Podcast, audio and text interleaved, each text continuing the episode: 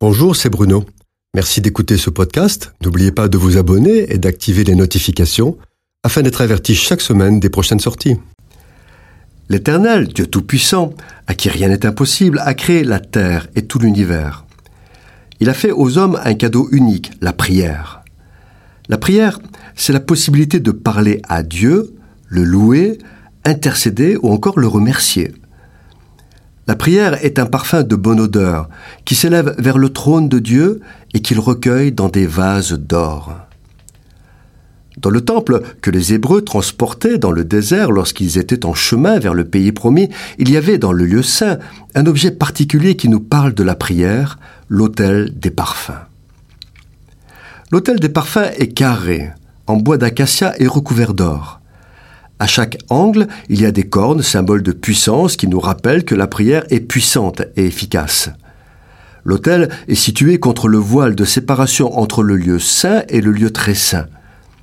Sur l'autel est placé un encensoir d'or contenant des charbons ardents qui proviennent de l'autel des sacrifices.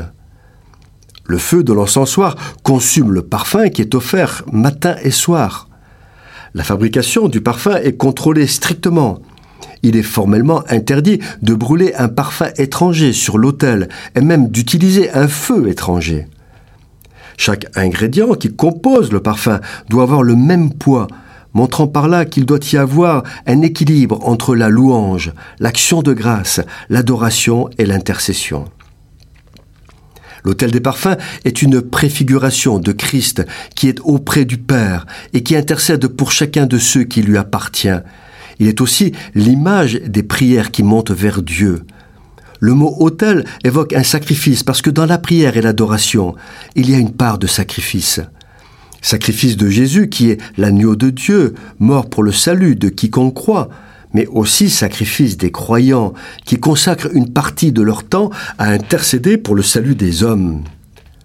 Le feu qui brûle sur l'autel des parfums nous rappelle que c'est le feu de l'esprit qui doit animer nos prières et nos louanges.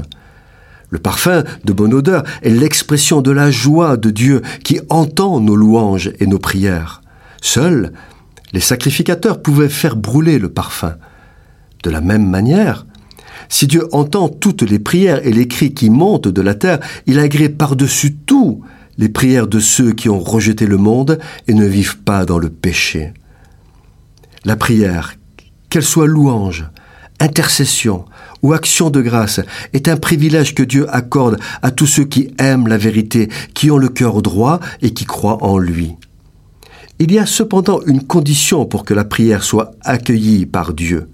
En effet, comme l'autel des parfums était dans le lieu saint, les prières que Dieu recueille sont celles qui sont faites dans le lieu saint, c'est-à-dire au nom de Jésus, qui est le seul chemin pour entrer dans la présence de Dieu, parce que nous nous souvenons qu'il n'y a aucun autre nom qui ait été donné parmi les hommes par lequel nous devions être sauvés.